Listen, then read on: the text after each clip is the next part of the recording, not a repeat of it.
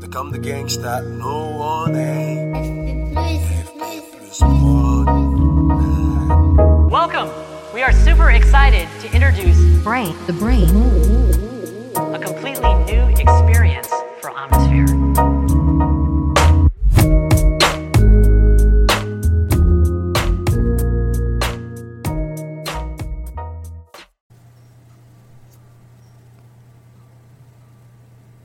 Hello mes amis.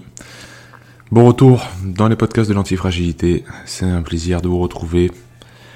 Aujourd'hui avec euh, un fond sonore euh, trop lointain à mon avis pour, que vous, l'entendiez. J'ai volontairement fait, comme ça parce que je pense que une musique là euh, perturberait nos, propos. Surtout les miens, parce que les vôtres finalement on les entend peu. Mais la musique c'est New Jabez euh, un- le- le- l'un des précurseurs du, du- du- des beats, des rythmes qui se répètent. Boum, boum, boum, boum, boum, boum, boum, boum, dum, dum. Vous trouvez beaucoup euh, sur, euh, sur Internet, sur YouTube, etc., qui, est d'origine, euh, qui était d'origine japonaise. Malheureusement, il est décédé. Une grosse, grosse perte pour le monde musical. Et euh, on en parle parce qu'avec des, des amis rappeurs, euh, les Hyper Doctors, que vous connaissez sans doute, euh, Nujabes est une, belle source d'inspiration et il l'aime beaucoup. Et moi, euh, ayant euh, cette sensibilité autour du Japon, euh, c'est un artiste également que, j'adore. Et en ce moment, il rythme bien mes, matinées. Je le mets en fond et même en voiture, donc je peux que vous recommander de- d'aller euh, tout ce qu'il a fait. Et euh, c'est vraiment des musiques très agréables, vraiment d'ambiance. euh, que vous mettez en fond, qui vous relaxe. euh, J'adore. Et aujourd'hui, j'ai besoin d'être relaxé, hein, euh, parce que finalement, euh, le quotidien euh, d'un, être humain en 2022, il est, il est sacrément challengeant et, un peu stressant. Déjà parce que je suis pas seul dans ma tête, hein, comme vous le savez. Ça turbine dans le ciboulot. Beaucoup de questions à se poser, beaucoup de réflexions sur la vie, sur soi-même, sur mon chemin, etc., sur ce que je suis en train de faire. Et je sais que vous faites la même chose. Je sais que vous vous demandez mais pourquoi? Est-ce que j'ai pas raté un truc? Est-ce que j'aurais dû faire différemment? Et c'est justement sur ça euh, que j'ai envie de revenir aujourd'hui. Sur une phrase que euh, Julien Pinault euh, avait dit en podcast. Julien Pinault, c'est quelqu'un que j'ai, un coach, un préparateur physique que j'ai interviewé plusieurs fois sur Verisme TV. J'aime beaucoup. Vraiment, il a une approche qui est similaire à la mienne, hein, avec euh, toujours dans la recherche scientifique pour euh, comprendre les processus euh, physiologiques et humains et comportementaux et l'appliquer à l'exercice physique, entre autres, l'appliquer à nos, nos comportements, ce qu'on va pouvoir mettre en place dans notre quotidien pour pour moduler un petit peu tout ça. Et, Julien, c'est quelqu'un qui trace sa route. Vraiment, il fait, il- il prend beaucoup de connaissances, c'est quelqu'un de très intellectuel, mais euh, il va faire toujours à sa propre manière. Et il avait dit en anglais, euh, euh, fuck it, I will do it my way. Du genre, je vous emmerde, je ferai à ma manière. Et il disait ça un peu en conclusion de, voilà, de plein de choses qu'il avait essayé, des protocoles, de la nutrition, des exercices physiques, de l'entraînement, etc. Et, au bout d'un moment, il te dit, bon, vous me gonflez avec toutes vos méthodes A plus B, etc. Euh, J'envoie tout le monde balader. Comme d'habitude, comme très souvent, je vais euh, le faire à ma propre manière et ça va être beaucoup mieux. Et cette phrase-là, elle avait vraiment résonné en moi parce que je suis vraiment comme ça.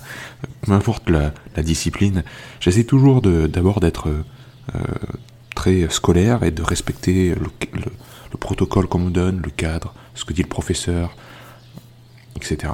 Et puis, au bout d'un moment, quand l'outil, je, je l'ai fait mien, euh, fuck it. Bon, maintenant le cadre, je veux bien, mais je vais, euh, je vais tout moduler et tout faire à ma manière. Et c'est ce que disait, euh, il me semble, Picasso ou Dali, je crois que c'est Picasso, c'était euh, connaître les règles euh, comme un ingénieur ou quelque chose comme ça. Je pense que vous retrouverez la citation et elle sera plus précise, mais c'était, voilà, dans la vie, il faut connaître les règles comme un ingénieur pour pouvoir les dépasser comme un poète, il me semble, ou comme un artiste. Voilà. Genre, euh, voilà, tu connais les règles du jeu, et maintenant, à par- à partir du moment où tu les maîtrises, tu vois comment les, euh, transcender et presque en fait les oublier. C'est comme euh, les, grands sportifs, les grands joueurs de tennis, notre cher Roger Federer qui a pris sa retraite malheureusement. On, verse tous une larme de, concert quand, je dis ce genre de choses, s'il vous plaît. Verser une larme pour, pour Dieu Roger Federer. Euh, Roger Federer, vous prenez un manuel de tennis. Euh, je suis sûr qu'il est capable de, refaire exactement euh, ce qu'on considérait comme un geste parfait. Il en est capable, il a appris tout ça. Mais si vous mettez sur pause un échange de tennis, un échange durant un de ces matchs, je suis sûr que vous trouvez euh, qu'il est, euh, euh, en l'air, euh, dans une position complètement euh, abracadabrantesque. Je l'ai dit d'une seule fois, vous devez me féliciter là aussi, s'il vous plaît. Euh, bref, euh, il connaît tellement bien les règles qu'il sait les transcender. Et qu'il sait faire des coups euh, de génie, justement, qui ne ressemblent pas du tout à un manuel. Mais, mais, mais on entend bien que 90% du temps, ce qu'il fait, c'est du manuel, c'est du, du parfait, c'est du magnifique. Et euh, j'en reviens à ce que j'essaye de, vous amener aujourd'hui, c'est euh, les phrases qui commencent par euh, j'aurais dû. J'aurais dû faire ceci, j'aurais dû faire cela. Quand on fait, euh, on, prend du temps pour, pour observer ce qu'on a fait dans le passé et les bifurcations, les choix qu'on a pris. Et on a, je, je- pense qu'il faut nous mettre en garde, vous mettre en garde, moi-même aussi, vis-à-vis de ces, systèmes de pensée-là qui nous laisseraient croire que euh, on a laissé de côté un chemin. C'est-à-dire on a pris une bifurcation, on a pris à gauche, et euh, on vivra, on est condamné à vivre toute sa vie avec le fait de se dire qu'est-ce que ça aurait donné si j'avais pris à droite? Ça c'est mortifère. C'est vraiment comme si ça, nous laisserait croire que euh, y avait une autre option euh, qui serait peut-être meilleure. Mais non, il n'y a qu'une seule vie, il n'y a qu'un seul chemin, il n'y a pas de bifurcation. Il n'y a que votre vie. Euh, si vous pensez qu'il y a eu une bifurcation, qu'il y avait une autre voie différente, ça veut dire que vous laissez croire, vous laissez exister la, potentialité d'échouer, d'avoir raté sa vie. Ah, si j'avais fait ce choix-là, j'aurais pu réussir dans mon métier, j'aurais pu réussir dans ma vie, j'aurais. etc. etc. Mais non, mais ça, ça, c'est faux en fait. Il n'y a qu'une seule voie, il n'y a qu'une seule vie à, à prendre en compte. Euh, Il n'y a pas plusieurs chemins. C'est ça qui est vraiment. Donc il n'y a pas. Il n'y a que réussir sa vie, il n'y a que vivre sa vie. Il n'y a, pas- a pas de réussite hein, par rapport à. Il n'y a pas d'échec, pardon. Il n'y a pas de potentialité d'échouer sa vie. Et ça, ça doit être un soulagement pour nous tous. Parce que euh, rater sa vie, ça a été, c'est des mots qui sont très très durs, euh, qui peuvent vraiment nous, apporter énormément d'angoisse et qui ont été dits par des hommes politiques, qui ont été dits par des écrivains, par des philosophes, par, votre voisin. Euh, Rater sa vie, c'est vraiment un terme qu'on emploie à tort et à travers et ça nous met une forme de pression sur nous, comme quoi on doit être parfait et, et on doit faire les bons choix. Euh, il n'y a qu'un seul choix à faire, c'est rester soi-même. Ça c'est sûr que euh, si vous vivez la vie des autres, vous allez toujours être à contre-courant de vous-même. Et rester soi-même, ça implique forcément de trahir les attentes de ses proches. Ça c'est très fort. Trahir les attentes de ses proches, ça veut dire que euh, vous allez pouvoir faire une discrimination entre les vrais amis, les vrais proches, ceux qui vous aiment, ceux qui vous respectent, et les autres. Il y a un producteur de jeux vidéo que j'aime énormément qui s'appelle Hideo Kojima. Hideo Kojima, c'est celui qui a fait un, jeu qui s'appelle Metal Gear Solid. Je vais pas vous bassiner avec ça, surtout si vous connaissez pas. Mais c'est un très très grand créateur, artiste, euh. Au même titre qu'un grand écrivain. euh, il a fait des, jeux vidéo qui sont extrêmement denses au niveau du scénario, euh, au niveau de la jouabilité. euh, j'en ai déjà parlé, mais c'est des jeux d'infiltration à la James Bond. Voilà, à la Mission Impossible, James Bond, etc.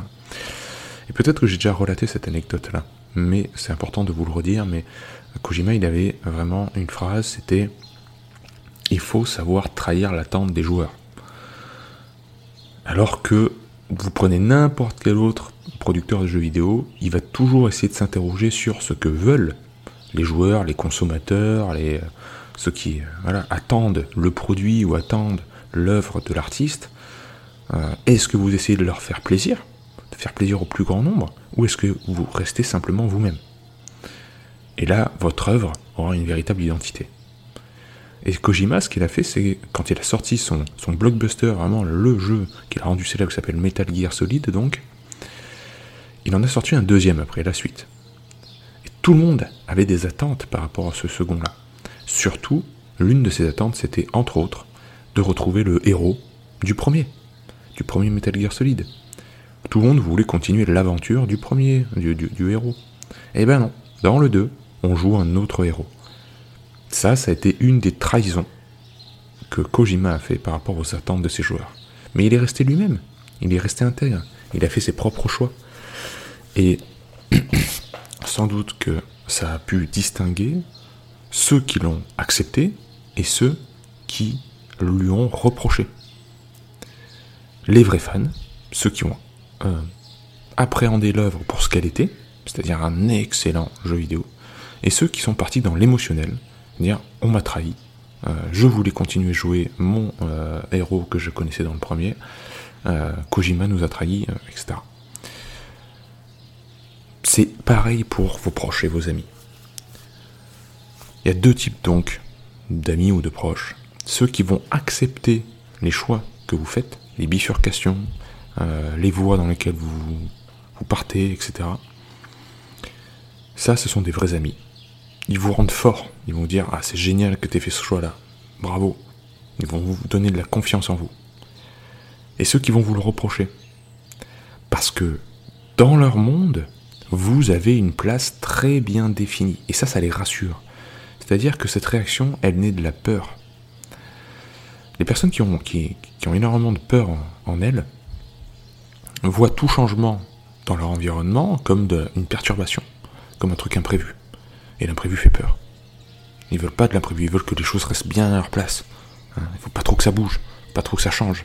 Parce que euh, ils sont dépendants de, du monde, leur identité et leur environnement.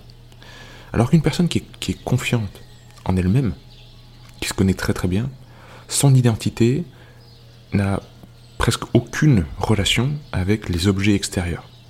C'est-à-dire que, euh, ça encore, ça nous vient vraiment bien des, stoïciens, mais les biens matériels, les choses extérieures, ce que l'on on ne contrôle pas, si on nous, nous, les enlevait, si du jour au lendemain je claque des doigts et je vous enlève les biens matériels que vous avez, les choses extérieures, etc., ça ne devrait pas altérer votre identité. Vous devriez pouvoir rester la même personne. Ça, c'est extrêmement fort. Hein. Vous n'êtes pas les choses que vous possédez. Parce que si vous êtes les choses que vous possédez, finalement, ces choses-là finissent par vous posséder. Ah, ça aussi, c'est une phrase très connue. Hein. Euh, donc, ces personnes-là dans la peur, vous êtes un objet défini. C'est-à-dire, par exemple, Pierre Dufresne, les personnes qui, m'entourent et qui vivent dans la peur, euh, c'est euh, dans leur tête, c'est une personne qui vit sa vie d'une certaine manière, qui vit en France, dans le sud de la France, qui a une chaîne YouTube, qui parle de physiologie, qui tout, tout le bagage qui va avec, etc. Si d'un coup je choisis de changer euh, du tout au tout, je m'engage dans la police, je sais pas, je dis n'importe quoi, je m'engage dans l'armée, je pars vivre à l'étranger, je, je, fais autre chose. Là, je vais pouvoir voir ceux qui vont réagir, qui vont me dire, je sens que tu, tu le fais avec le cœur, bravo. C'est super, je suis heureux pour toi. Même si je suis un peu triste que tu partes à l'étranger, même si je suis un peu triste parce qu'on va au moins se voir, euh, je sens que c'est ta voix, c'est super. Ça, c'est un vrai ami qui te donne de la confiance, qui te parle sincèrement. Qui peut aussi te dire, tu sais, euh, euh, c'est super ce que tu fais, je sens que voilà, tu en as vraiment envie, etc. Mais il paraît que ce pays-là, euh, il a tel problème, etc. Tu y as pensé, etc. Ils peuvent aussi vous, challenger un petit peu, hein, mais jamais sans vous faire comprendre que, sans vous envoyer des signaux de faiblesse et de peur. Euh, ceux qui vous le reprochent, par contre, eux, ils veulent être rassurés. Hein, eux, ils voudraient que vous restiez toujours à la même place parce que ça les, ça les rassure. Que vous soyez là, que ça bouge pas, que ce soit immuable. Parce qu'ils n'ont pas encore trouvé ce qui est immuable en eux. Mais ouais, mais les cocos, les plans sont faits pour changer. la vie, fait évoluer nos opinions, elle fait maturer nos projets. Et ça, c'est la, la, en fait, c'est la nature même de notre euh, nature avec un grand N, c'est qu'elle est changeante. Le principe de l'homéorésie, dont je parle souvent sur ces podcasts, c'est pour vous dire que l'environnement qui est constamment changeant de manière hasardeuse, c'est-à-dire ça évolue et on ne peut pas prévoir, fait que nous, nous nous adaptons à cet environnement-là. Et qu'on, donc nous, nos propres adaptations, sont donc elles aussi euh, impossibles à prévoir. On ne peut pas savoir comment on va euh, naviguer sur cet océan qu'est la vie. Et ça, il faut l'accepter. Et il faut que vos proches l'acceptent. S'ils ne sont pas capables de l'accepter, s'ils commencent à vous le reprocher, à vous dire des genres, du genre de trucs, euh, tu m'avais, tu avais euh, dit que tu ferais tel projet, pourquoi tu as abandonné? Tu as dit, tu avais dit que tu ferais ceci, pourquoi euh, tu le fais pas? Ça, ça doit vous mettre la puce à l'oreille. Vous n'êtes pas dans la tête des autres. Vous n'êtes pas dans ma tête. Je ne suis pas dans votre tête. Vous pouvez pas savoir ce qui se passe. Il faut accepter qu'une personne fasse sa route, ses erreurs, ses choix, et que ses, ses plans et ses projets changent. Je vous dis ça parce que pour exposer régulièrement mes opinions, mes engagements, etc., si vous reprenez, vous faites un trip et vous reprenez toutes les vidéos, tous les podcasts, tout ce que j'ai fait depuis ces six dernières années, on va dire, eh ben vous allez voir que je parle de certains projets qui n'ont jamais, euh, qui n'ont jamais abouti. Je parle d'autres projets qui ont abouti. Et j'ai eu des retours par rapport au fait, notamment, que euh, avant de créer mon école, mon centre de formation, le Centre Naturopathie Hermès, j'avais euh, émis le souhait, j'avais dit, j'aimerais ouvrir une école. Euh, mais en physique, j'aimerais acheter un lieu pour que ce lieu soit un lieu de passage et qu'on y, fasse un centre de formation. Mais ça, bon, ben, la vie fait que c'était pas possible. Je voulais le faire avec mon frère et finalement on s'est rendu compte qu'on voulait vivre chacun de notre côté euh, beaucoup plus euh, de manière épanouie, plutôt qu'ensemble c'est compliqué de vivre avec euh, un membre de sa famille finalement. Donc ça s'est tombé à l'eau. Le bâtiment qu'on voulait acheter était en fait vétuste, c'est tombé à l'eau. Finalement, j'ai quand même créé une école avec 140 élèves, mais qui est sous format hybride, donc à la fois en stage et en ligne, et ça cartonne, et les élèves sont extrêmement contents euh, pour les deux formules, soit en ligne, soit en stage. Tout le monde s'éclate, et ça c'est une véritable réussite. Et donc on pourrait me féliciter d'avoir créé ça, ou bien on pourrait me, reprocher le fait d'avoir fait une autre promesse, c'était qu'un lieu s'ouvre et qu'on puisse venir, euh, soit un lieu de passage, etc. Mais t'avais dit que tu ferais ça, pourquoi tu l'as pas fait? Ouais mais Coco, euh, j'ai fait d'autres choses. J'ai fait deux tours de France. J'ai dit que je m'engageais auprès des Français pour les aider pendant le Covid. J'ai fait un tour de France avec Idriss et Gunther Poli qui s'appelait Super France pour aider tous les Français à faire en faisant des conférences, en faisant plein de choses, des vidéos, etc. J'ai fait un tour de France qui s'appelait les Autonomes Solidaires où de manière gratuite je donnais des stages et des conférences à travers le pays. J'ai fait quatre étapes ça, ça m'a coûté des sous, ça m'a coûté du temps, ça m'a coûté de l'attention, mais c'était très enrichissant d'un autre côté. Durant les confinements, je faisais une vidéo tous les deux jours pour garder un lien humain, pour qu'on passait, du temps tous ensemble alors qu'on était confinés chez nous. J'ai pas arrêté de donner. Et pourtant, j'ai encore des gens qui me disent Mais dis donc, euh, tu m'as déçu. Vraiment, mais vraiment, c'est, on sent la déception. T'avais dit que tu ouvrirais ce centre-là. T'avais dit des choses tu avais dit que tu ferais ceci. C'est pas la seule promesse que j'ai fait, hein. j'en ai fait d'autres. Hein. J'ai dit que je, voulais faire des choses. Et on, m'a dit, mais, mais c'est passé où tout ça? Ben, C'est passé que la vie fait que. Euh, je, voilà, j'ai évolué et notre environnement évoluant aussi, nos opinions évoluent également et nos projets changent. Et les, les projets et les plans sont faits pour changer. Hein, c'est sont pas faits pour être révolutionnés, puisque la philosophie reste la même. Hein, je suis profondément euh, orienté vers l'humain, c'est ça qui me nourrit. Mais finalement, je me suis rendu compte que j'avais moins besoin de contact Je, je suis quelqu'un de très solitaire. Euh, j'ai moins besoin de contact que ce que je pensais. Je pensais ouvrir un lieu de passage, mais finalement, avoir 24 heures sur 24 des gens chez moi, ça ne m'aurait pas allé du tout. Et je m'en suis rendu compte. Et ce que je, la formule que j'ai trouvée, à la fois en ligne, à la fois en stage, ça me va très très bien. Et au lieu que des personnes se réjouissent pour que euh, quand vous avez trouvé la, formule qui vous va, ça c'est des personnes qui se, se réjouissent comme ça, c'est c'est les vrais amis, c'est les vrais proches, c'est la vraie famille. Et malheureusement dans la famille parfois on n'a pas des amis, hein. même si on les aime, euh, parce que c'est notre famille, c'est pas forcément nos amis. Hein. C'est- pas mon cas, hein. les gens de ma famille me soutiennent comme des vrais amis. Mais euh, de l'autre côté, on a les personnes qui vont vous le reprocher, qui vont vous plaquer leurs doutes et leurs peurs sur elles-mêmes parce que vous n'avez pas respecté vos promesses. Et ça, euh, c'est une forme de trahison. Le fait de rester soi-même implique obligatoirement qu'on va trahir les gens qu'on aime et qui nous aiment. Obligatoirement, on va trahir leurs attentes. Par rapport à cette trahison d'attente, observez bien leurs réactions. Selon leurs réactions, vous allez pouvoir savoir si ce sont des personnes qui vous rendent forte ou qui vous rendent faible, qui vous affaiblissent. Et selon ces deux distinctions, vous allez pouvoir choisir de passer plus de temps avec l'un des deux groupes. Moi, j'ai choisi de passer plus de temps avec les gens qui me rendent fort, très concrètement. Et ça, parce que je sais que ce sont mes vrais amis. Donc voilà, chers amis, trahir, trahir les proches, trahir ceux qui nous aiment, trahir ceux qu'on aime, c'est pas un échec, c'est la voie normale du fait de rester soi-même.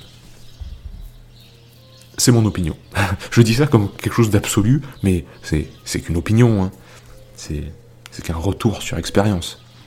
Mais euh, bon, je, tiens mon, opinion, hein, jusqu'à preuve du contraire. De toute façon, cette conversation, elle est un peu à sens unique, vous le savez bien, sur les podcasts de l'antifragilité. Euh, mais j'aimerais bien aussi que vous me laissiez vos commentaires, vous me disiez ce que vous en pensez. Euh, et que de temps en temps, vous veniez vous exprimer. Parce que c'est vrai que je fais ces podcasts-là euh, en solo. J'aime parler en solo. hein. Mais j'aime aussi euh, les conversations. Donc de temps en temps, venez proposer de faire partie du podcast de l'antifragilité. Moi, je serais heureux de recevoir Marianne ou Gilbert. hein. Euh, monsieur, madame, tout le monde. Vous qui ne pensez pas euh, qu'il n'y avait pas un média de, podcast, il n'y a pas de problème. Vous pouvez venir ici. Et on parlera très sincèrement. Bon. Je vous laisse sur ces réflexions-là. Observez bien les phrases qui commencent par j'aurais dû. Observez bien le fait de est-ce que vous, vous le faites de votre, à votre propre manière. Et quand vous le faites à votre propre manière, que vous vivez votre propre vie, vous êtes fidèle à vos valeurs. Observez les réactions de vos proches. Je vous embrasse bien fort.